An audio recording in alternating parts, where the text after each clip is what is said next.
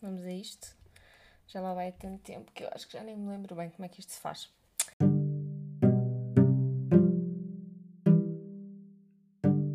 O podcast que tu via fala sobre saúde sexual e outras questões que poderão ser importantes na tua vida.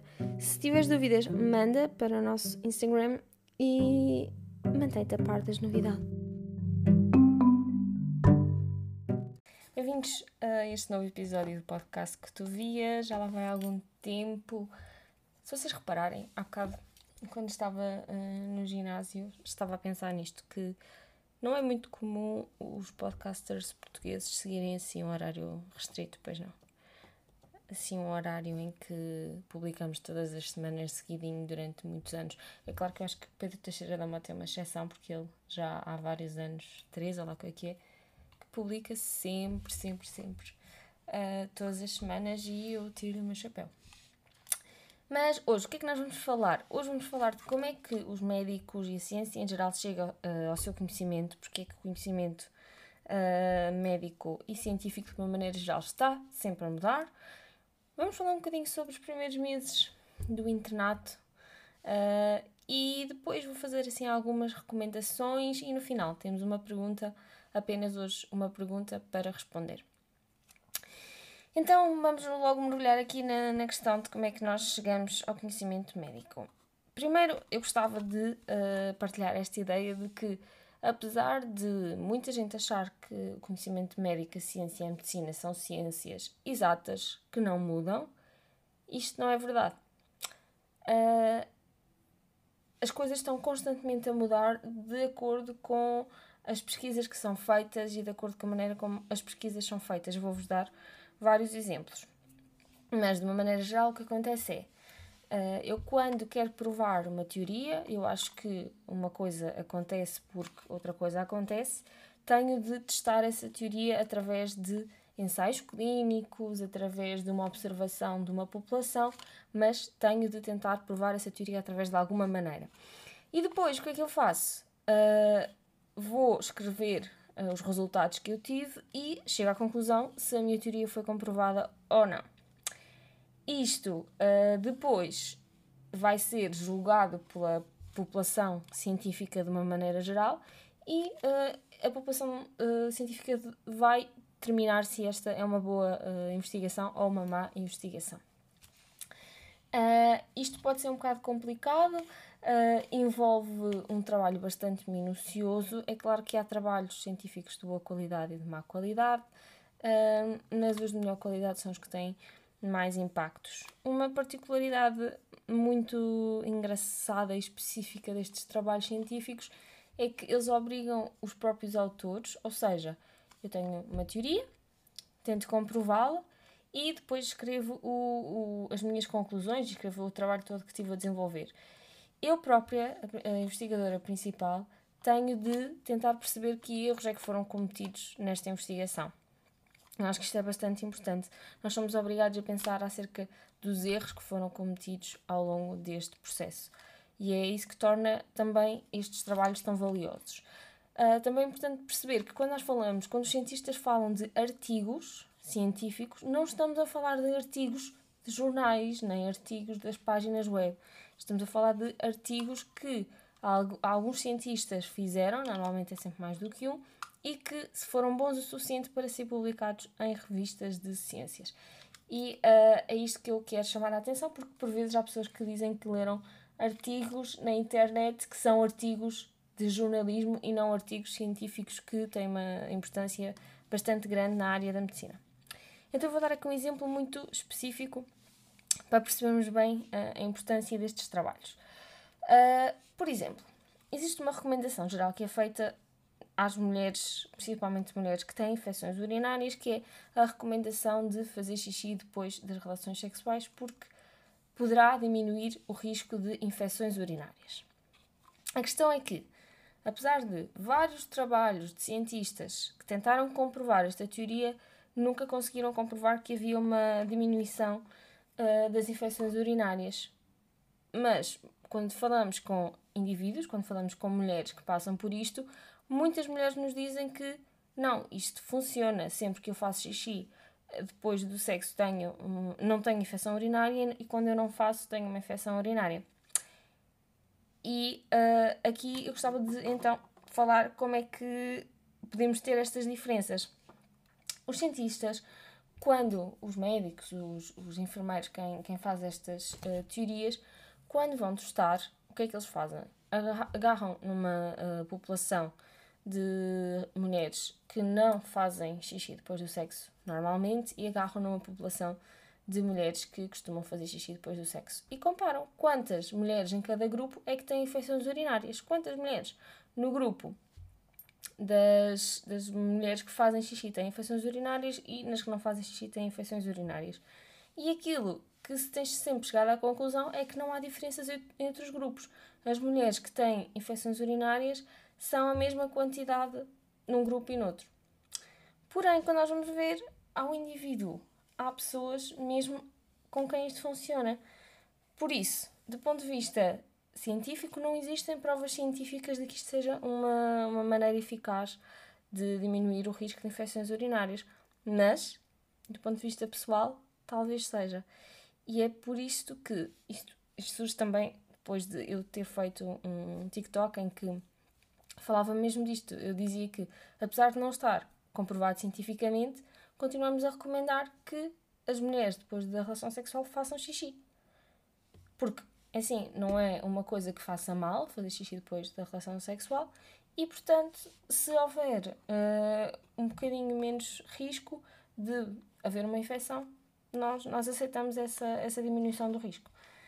Uh, e, e, isto é muito importante. Depois nós temos outros, outros tipos de, de estudos clínicos, estudos em que vamos observar um, as pessoas, mas vamos também fazer alguma coisa diferente. Por exemplo, uh, vamos, queremos perceber se um medicamento funciona contra uma doença específica. Num grupo damos esse medicamento, no outro grupo damos um medicamento que normalmente se dá e vemos qual dos dois é que tem melhor taxa de cura, qual é que tem menor taxa de reações adversas.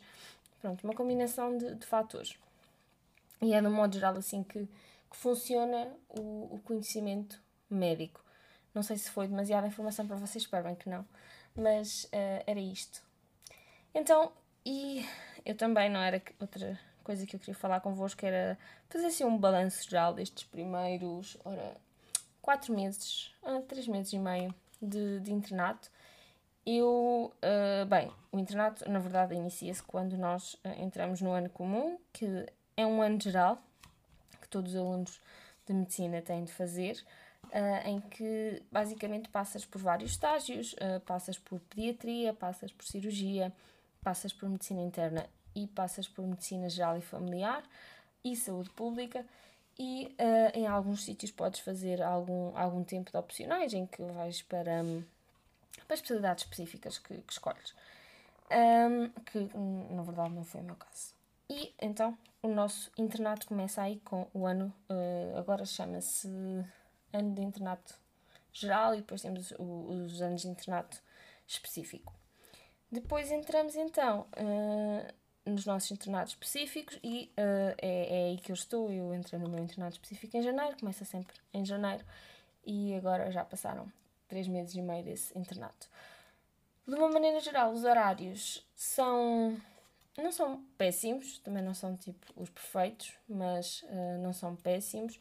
Temos sempre um dia de urgência, as urgências, de modo geral, são sempre de 12 horas. Depois temos um dia de permanência, de residência, como lhe quiserem chamar, em que estamos uh, no hospital também 12 horas para o caso de algo acontecer às pessoas que estão internadas, nós podermos ajudar. Mesmo não, é, não há urgências só fora do hospital, também há urgências dentro do hospital. Uh, mas, uh, spoiler alert, também a parte destas permanências são corrigir erros de colegas da manhã ou mudar uh, prescrições. Os doentes estavam a fazer uns comprimidos orais e de repente deixaram de conseguir engolir, então temos de passar para outra, arranjar outra alternativa, ou passar exames que foram esquecidos, ou ver exames que ainda não saíram. Agora, nesta altura, pedir testes Covid, muitos testes Covid. Uh, mas basicamente é, é isso. É uma coisa assim mais administrativa, apesar de tudo, ou às vezes já há, há pessoas, no meu caso crianças e adolescentes que têm febre e nós temos de ir avaliar, ou que têm uma dor de cabeça, uma dor de barriga enquanto estão internados e nós temos de lá estar para, para ir ver. Pronto, então temos estas 12 horas de urgência mais 12 horas de, de permanência semanais e depois temos os outros dias, uh, 5 horas e meia de trabalho, normalmente são só manhãs, em que vamos ao internamento dois dias ver como é que um, os, os doentes que estão internados estão e temos um dia em que fazemos as consultas. E isso assim faz os 5 dias típicos de uma semana, contudo há alguns, uh, alguns meses em que nós temos de trabalhar ao fim de semana porque é preciso estarem pessoas nas urgências uh, de fim de semana e nós rodamos entre todos. Os fins de semana dá cerca de, uh, de mês sim, mês não, fazemos rotações de fim de semana. E é assim, no modo geral, o horário. Uh, as crianças, no meu, no internato, as crianças que nós vemos têm patologias diversas. Ainda por cima, eu estando eu num, no Hospital Central vemos coisas muito variadas, vemos miúdos com doenças assim mesmo pesadas e graves. Um, e, e, e, pronto, temos uma variedade muito grande e uma abundância, assim, uma abundância de, de casos, uh, quer no internamento, quer na urgência, um, para ver. Bastantes opções. Só beber um gol d'água. Depois, em termos de instalações, neste momento não são assim as melhores, melhores das melhores, mas, mas creio que vão melhorar. E, e, e é basicamente isso de, de balanço que eu tenho a fazer. Os horários não são péssimos, os locais, uh, o local não é mau e, e, as crianças são, são amorosas e, e são uma parte bastante uh, animadora, apesar de tudo, do internato e que, independentemente daquilo que esteja a acontecer, tornam toda a experiência bastante mais agradável e, e às vezes temos com cada surpresa amigos mesmo muito, muito carismáticos. Um, não sei se têm interesse em geral as pessoas que ouvem uh, este podcast, mãe, lá.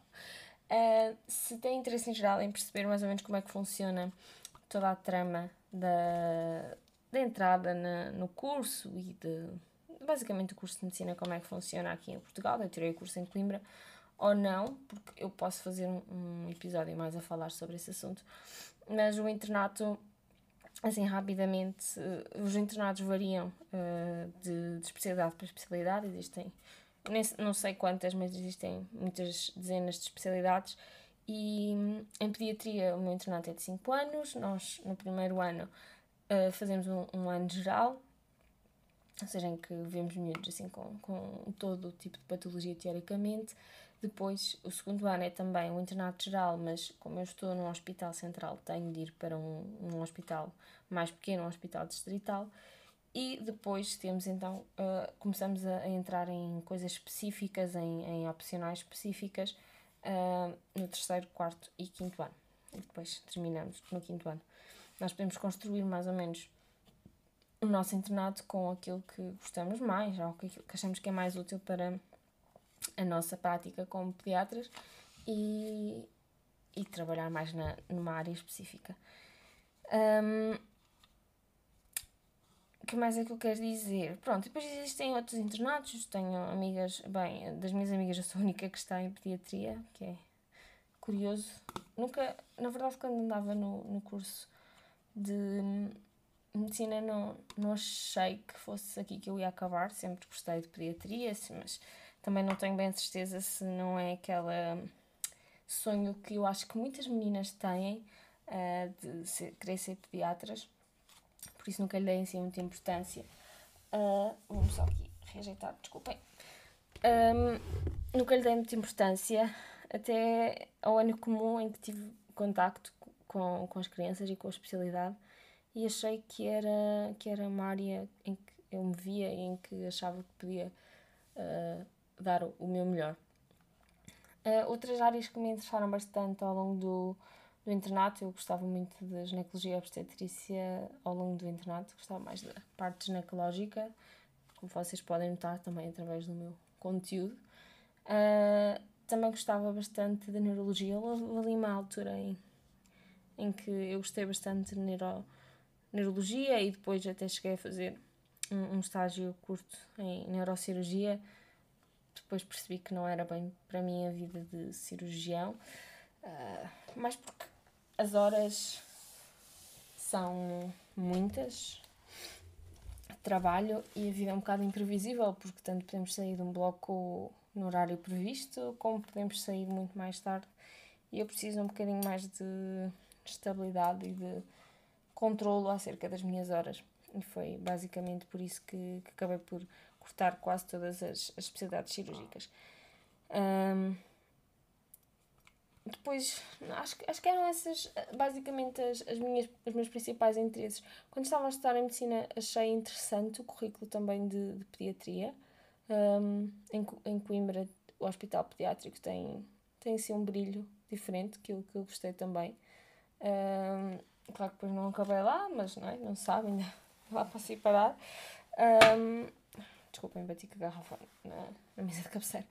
Um, e, e depois aqui, pronto, não sei, achei que uh, quando estive a ler os planos curriculares de cada especialidade, de todas as especialidades que me interessavam, quando lia a de pediatria não havia assim nenhum, nenhuma área que eu não gostasse ou ficasse, ah, sério, tem isto que seca. Não, achei muito interessante todas as valências e, e foi isso que me fez depois escolher ficar mesmo em, em pediatria. Yeah para já estou, estou satisfeita com a minha escolha. Não, não tenho bem certeza se o sítio foi o mais adequado, mas acerca da especialidade não tenho assim grandes, grandes dúvidas. E uh, não sei, quanto tempo é que já estamos? 16 minutos? Ok, não está mal, não está mal. Queria falar agora de algumas recomendações que eu tenho. E a primeira recomendação pode soar um bocado assim, estranha, mas uh, foi assim um, um, uma alteração que eu fiz há pouco tempo na minha vida que acho que tornou uh, a qualidade de vida que eu tenho de, assim, de 5 para 10, uh, eh, que foi comprar uma escova de elétrica e que eu recomendo aqui a toda a gente que faça porque a sensação e atenção que eu uso aparelho, então não é fácil lavar os dentes, tornou a minha vida muito mais fácil. eu comprei uma que aquilo ela está a escovar e escova, acho que escovamos 30 segundos em cada quadrante da boca, ou seja, dentes de baixo do lado direito, dentes de baixo do lado esquerdo, dentes de cima do lado direito, dentes de cima do lado esquerdo, uh, e aquilo conta 30 segundos para cada quadrante e faz assim um trrr uh, na escova para te avisar que acabou aquele quadrante e que podes passar para o outro. E eu então recomendo uma, assim das mais simples, eu também comprei das mais simples e acho que faz uma diferença e sentes mesmo os dentes muito limpos. E acho que no, neste, nem no canal, nem, na, nem no Instagram, nem no TikTok nunca falei muito de higiene dentária e acho que é uma das coisas mais importantes.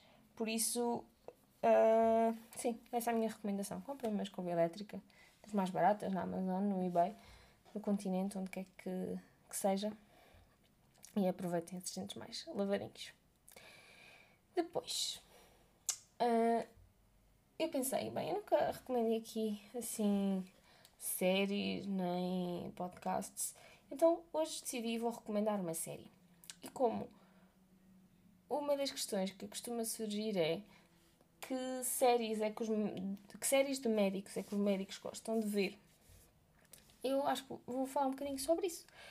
E ontem uh, eu estava a ver uma série que já vejo há algum tempo porque uh, me recomendaram Uh, e acho que é das melhores séries de médicos. É uma série chamada Hospital Playlist. É uma série coreana. Eu sei, também nunca tinha experimentado.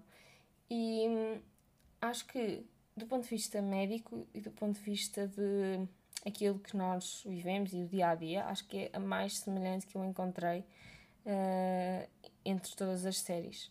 Também comecei a ver New Amsterdam, mas mete-me aquela espécie de não sei, acho que é mais do mesmo, não tem assim nada de normal e acreditem que eu já passei, já, já vi quase toda, já vi Anatomia de Grey, que eu, pronto, gosto pela parte uh, dos romances e das histórias, não, a parte médica não, não tem assim nada de especial, acho que é uma série uh, boa, mas não da parte técnica médica. Uh, depois tinha visto uma também, como é que se chamava? Ah, Transplant, que em, tem, é um bocadinho melhor, mas não acho que seja espetacular. E também sou um bocadinho a mais do mesmo, porque chega um ponto em que nós já, já começamos a, a prever quais é que vão ser as histórias e os enrolanços e os apaixonantes e essas coisas todas e pronto, perde um bocado o interesse. Aquela ali não sei, aquela que eu falei, a coreana, é muito mais estática. Porque, por exemplo, no, no desculpem, na anatomia de Grey ou no transplante ou no New Amsterdam, tudo muda muito rapidamente nas personagens. Eles tanto estão a namorar com A, como estão a namorar com B, como se casaram, como estão a Tudo isto muda mil vezes durante um ano e a realidade não é essa, não é isso que acontece. Nós estamos relativamente estáticos durante a maior parte do tempo, que é o que acontece no Hospital Playlist e aquilo que muda é, são os doentes. E os doentes é que tornam a nossa vida mais interessante e é a parte mais interessante de ser médico não é honestamente a nossa vida, mas é assim as pessoas com quem nos cruzamos e é, é essa a parte que eu acho bastante interessante nesta série. É por isso que eu vos quero recomendar. Um, depois ah, eh, uma das melhores séries que foi classificada também foi uh, a série Scrubs. É uma série de comédia de 20 minutos e é muito engraçada porque uh, olha para um, a medicina da parte do ponto de vista do interno e eu gosto que não seja só cirurgiões porque as, todas estas séries têm assim um, uma paixão uh, espetacular ou específica ou por cirurgiões ou por uh, médicos de emergência médica, médicos esses que nem sequer existem em Portugal, porque não existe essa especialidade, mas inclui também uma, o, o personagem principal é médico de medicina interna, uh, acho que a rapariga a loira também é médica de medicina interna, só o rapaz, o amigo da, do, da personagem principal é que é cirurgião. E acho que isso é interessante também, uh, mostrar que há muitos tipos de médicos uh, dentro de um hospital. Uh, vamos passar então à pergunta. Sinto que estou a falar tipo a 200 a hora. Tenho a garganta muito seca. Nesta altura, agora é ótimo, adoro que esteja sal, adoro mesmo, mas não consigo respirar. Sim, eu sou uma médica que ignora o facto de ter alergias. Um, então, a pergunta que eu tenho aqui para responder é assim: se iniciarmos a nossa vida sexual e se o nosso parceiro não conseguir usar preservativo, e mesmo que eu tome as pílulas, que mais é que podemos fazer? Então, eu aqui tenho uma pergunta que é: tu dizes que ele não consegue usar preservativo. A minha pergunta é porquê? Porque Hoje em dia existem preservativos de várias maneiras, feitios e materiais que tornam uh, basicamente uh, esta acessibilidade para toda a gente. E foi isso que eu perguntei a esta menina, porque é que ele não consegue usar preservativo. E a resposta que ela me deu foi: ele diz que não consegue encontrar nenhum que fique bem, porque, eles, porque aqueles que experimenta ficam todos apertados. E o que é que eu tenho para dizer a esta menina que uh, a pessoa com quem estás a ter relações sexuais não está a ser muito verdadeiro contigo. Porque existem uh, neste momento preservativos de tamanhos bastante grandes. Uh, outra coisa, se for essa a razão pela qual os, os preservativos ficam apertados, Outra questão é que é suposto os preservativos ficarem justos e não haver perda de líquido, ou, ou seja, eles ficarem mesmo a tapar a saída de líquido e, e não haver uh, contaminação de nada. Por isso é suposto uh, haver assim um, um ajuste do preservativo ao pênis. Outra coisa é não se não tiverem uma alternativa viável e chegaram mesmo à conclusão que não é possível usar preservativo, não avancem, porque podem acontecer problemas bastante complexos. Se não sabem a informação toda, procurem primeiro a informação.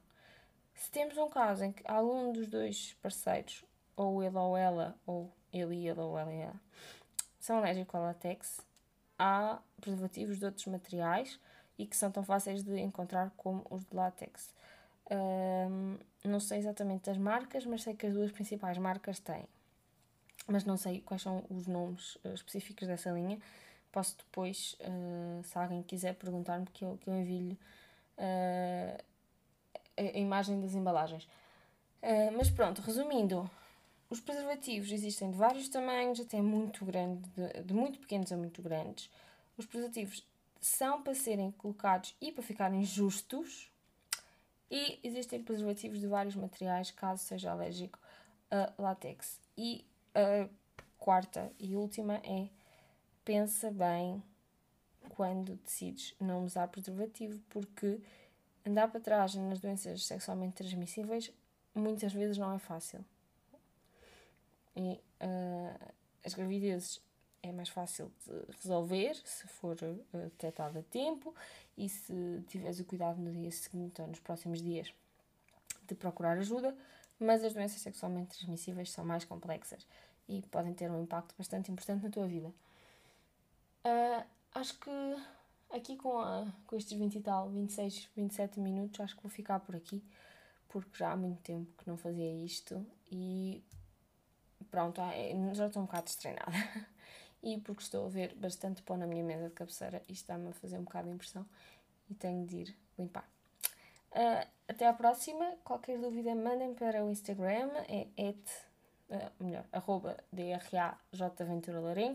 Também não se esqueça que eu tenho um TikTok, tenho um YouTube e tenho um, o blog onde podem ler todas as coisas em escrito, caso seja mais fácil para vocês.